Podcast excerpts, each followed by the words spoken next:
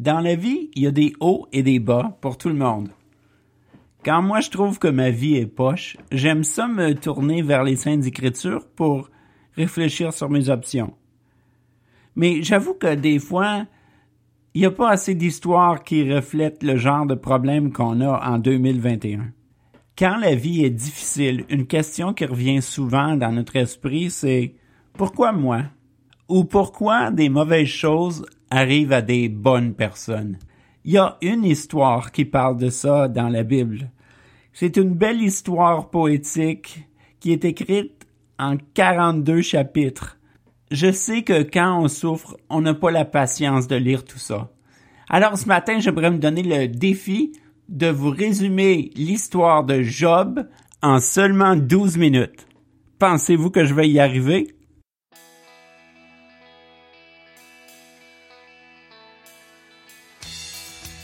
Bienvenue à Mon ami pasteur en balado-diffusion.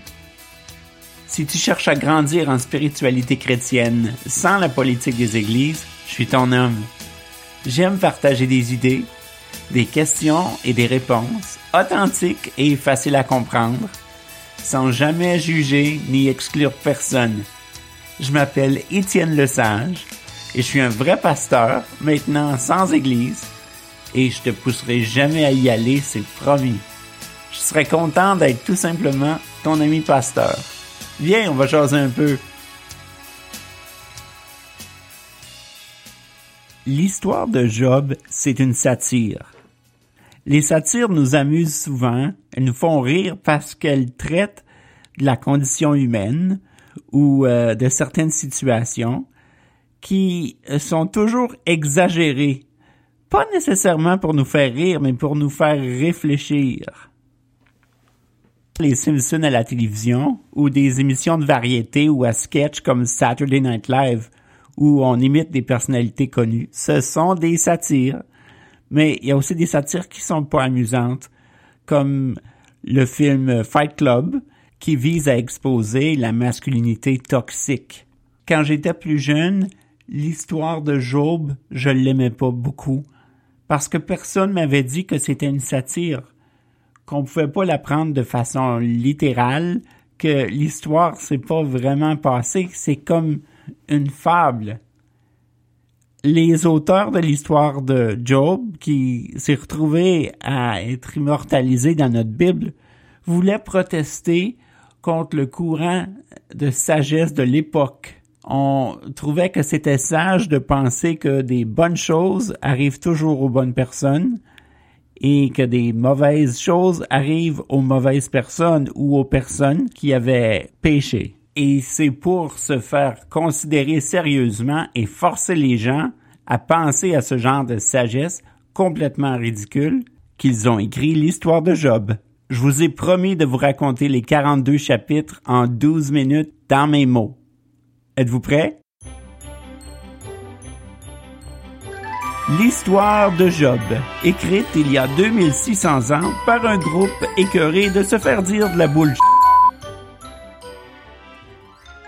Il était une fois un homme qui s'appelait Job. Job était irréprochable, droit, fidèle à Dieu et y évitait le mal. Il avait sept fils et trois filles. Il possédait beaucoup de bétail, 7000 moutons, 3000 chameaux, 500 paires de bœufs, 500 ânesses et beaucoup de serviteurs. C'était, on disait, l'homme le plus grand et respecté de ceux qui vivaient dans l'Est.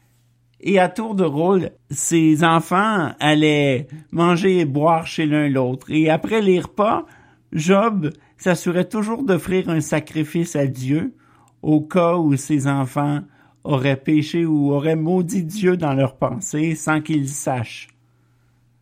Un jour, les êtres célestes euh, sont venus rencontrer Dieu et l'accusateur Satan était parmi eux. Le Seigneur a demandé, D'où est-ce que tu viens, toi? Et l'accusateur a dit, Je viens de faire mon tour sur terre. Dieu répondit, Ah oui, as-tu remarqué mon serviteur Job? Il n'y a pas personne comme lui sur terre.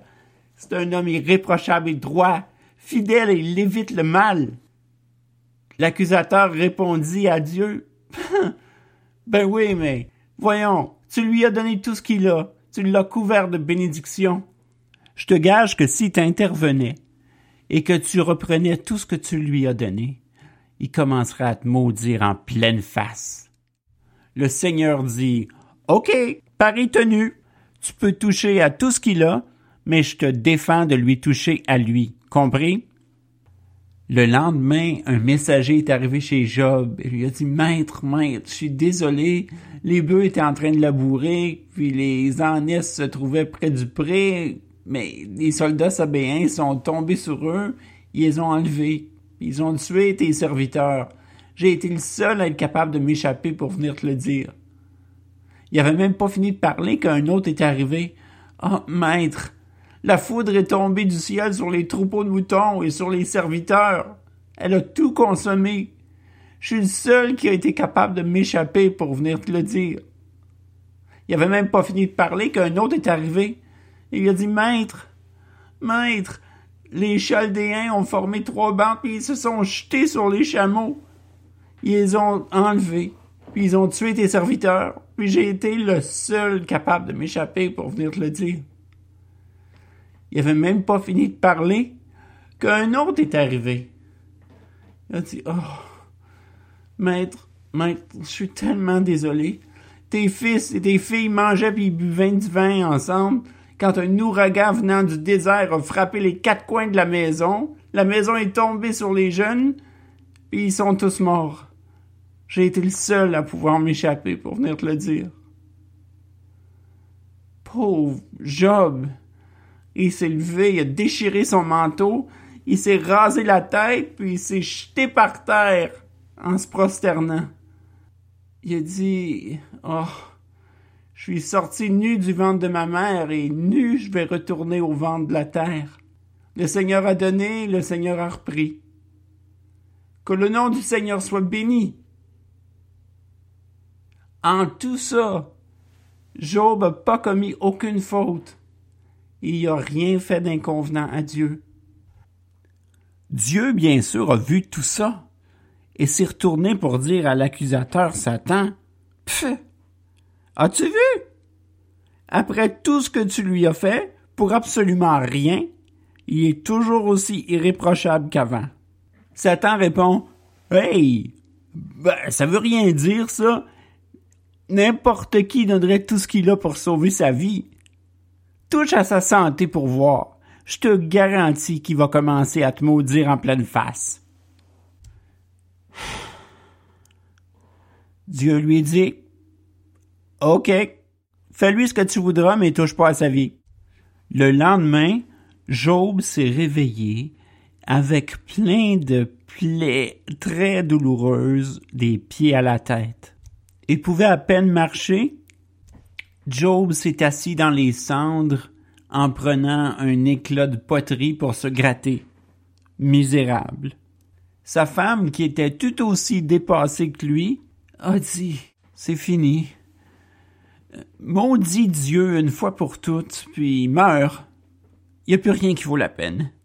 Job, qui voulait s'agripper le plus fort qu'il pouvait à sa foi, lui a dit Ah, c'est ça tu veux accepter tous les cadeaux qui viennent de Dieu, mais quand il les reprend, là, ça marche pas, hein? Dans son deuil effroyable, il a réussi à rester irréprochable et fidèle à Dieu. Trois de ses amis ont eu vent de ce qui lui est arrivé et sont venus le retrouver. Et pendant sept jours, ils ont pleuré avec lui. Mais après sept jours, ils ont décidé que c'était assez et chacun ont tenté à leur manière de convaincre Job que tout ce qui se passe a suivi un ordre établi. Pauvre Job complètement dévasté s'est mis à maudire le jour où il était né, et même le ventre de sa mère parce qu'il pouvait pas y retourner. C'est là que le premier ami, Eliphas, s'est levé pour aller lui parler. Il a dit Job, on sait très bien que ta vie est pas le fruit d'événements aléatoires. Tu le sais qu'il arrive rien pour rien Puis ton futur est sûrement pas aléatoire non plus. Ton futur va suivre l'ordre des choses. Tout le monde doit souffrir un peu à l'occasion. Mais si t'es aussi irréprochable que tu le dis, ça durera pas longtemps. Tu vas retrouver la faveur de Dieu. Job était pas capable d'accepter ça. Hum, je ne l'aurais pas été moi non plus. Son deuxième ami, Bildad, s'est approché. Puis lui a dit, Job, on le sait qu'à tous les jours, tu offres des sacrifices à Dieu pour euh, réparer les manquements de tes enfants si jamais il en avait besoin. Tu le sais que s'ils sont morts jeunes, c'est parce qu'ils étaient pécheurs. Et la bonne nouvelle dans tout ça, c'est que si toi tu es encore vivant, ça veut dire que si tu te repentais un peu, ta vie reprendrait du bon côté. Le troisième ami, Zophar, a renchéri. Job, tu sais que Dieu voit tout, voit tout ce qui se passe dans les cœurs et autour. Dieu voit tous les manquements des humains, même ceux dont on se rend même pas compte. T'as sûrement péché sans t'en rendre compte. Probablement que tu découvrais que Dieu, qui est toujours juste, dans sa grande miséricorde, t'a pardonné déjà la moitié de tes crimes. T'as juste un petit bout de chemin de repentance à faire. Soudain, un passant arriva. Il se présenta. Bonjour, euh, je m'appelle Elihu. J'ai pas pu m'empêcher d'écouter votre conversation. J'aimerais vous suggérer d'arrêter de torturer votre ami parce que vous avez oublié l'essentiel. Tout le monde sait que si Dieu utilise la souffrance et la douleur, c'est pour nous donner une occasion de se rapprocher de lui. C'est une bonne chose. Job en croyait pas ses oreilles. Mais quelle sorte d'amis vous êtes? Vous pensez vraiment que vos théories cosmiques sont utiles? J'ai tout perdu. Mon gagne-pain, ma sécurité, mes animaux, mes enfants. Il y en a plus. Ils sont tous morts. Puis moi, je tombe en ruine. Il n'y a pas personne ici qui est capable de me donner une explication crédible. Pourquoi est-ce qu'un Dieu supposé juste a permis que tout ça m'arrive à moi? Je peux pas croire que vous pensez que je l'ai mérité.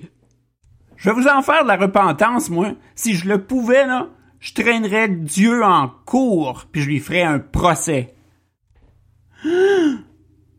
Tout le monde s'est arrêté de parler, arrêté de bouger, sous le choc.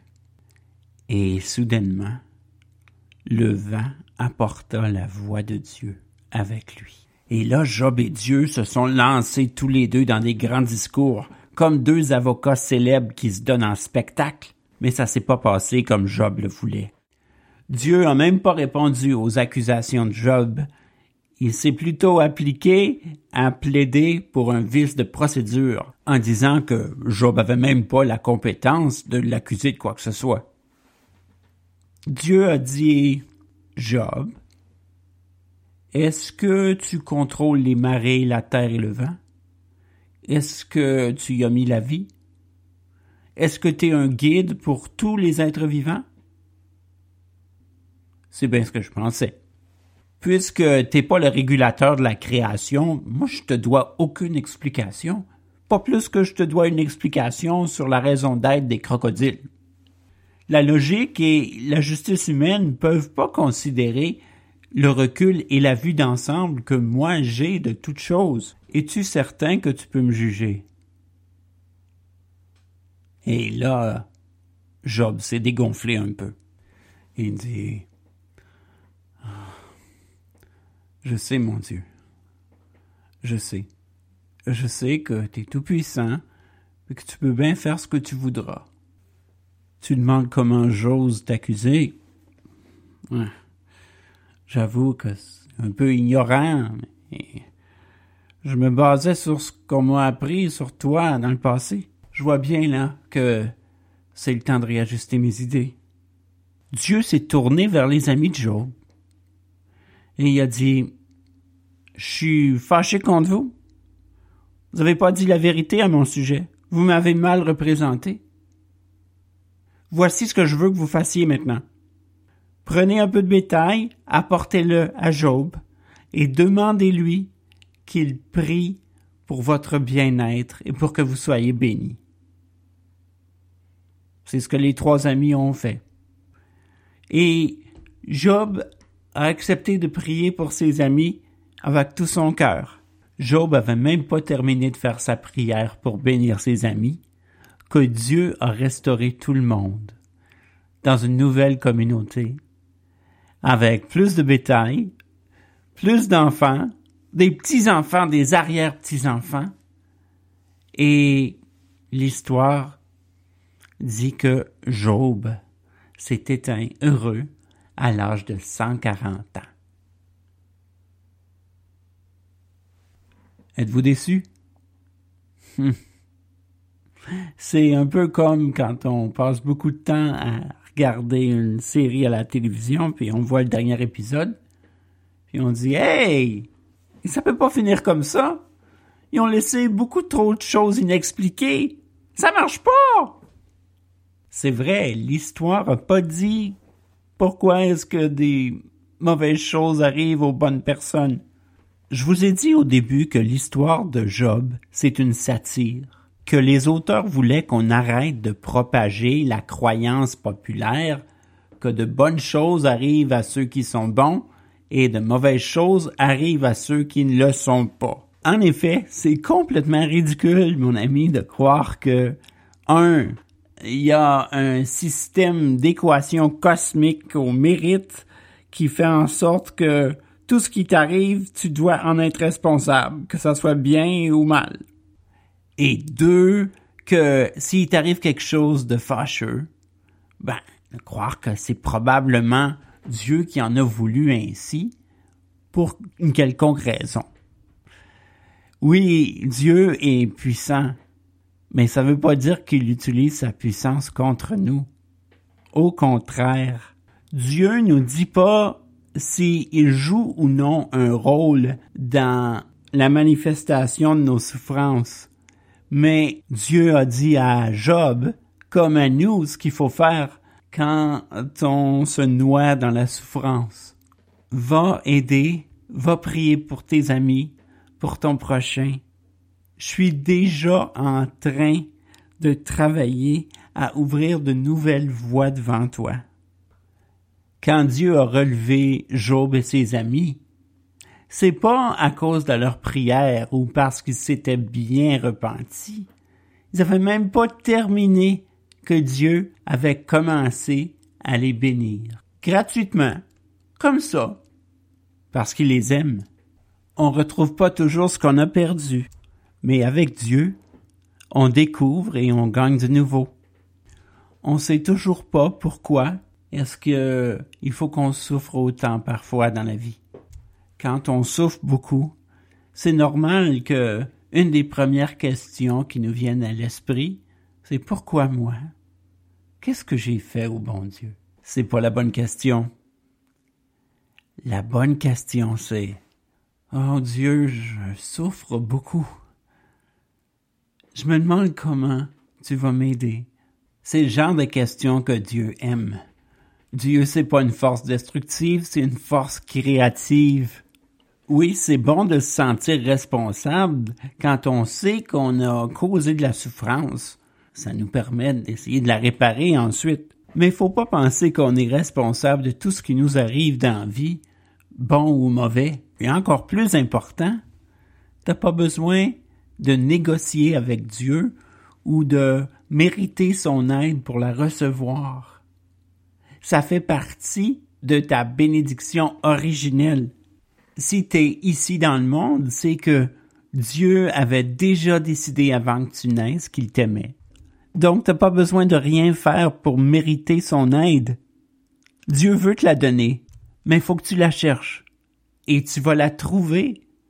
Mais entre-temps, Dieu t'a dit même quoi faire. Va prier, va aider tes amis et ton prochain je suis déjà en train d'ouvrir le chemin pour toi.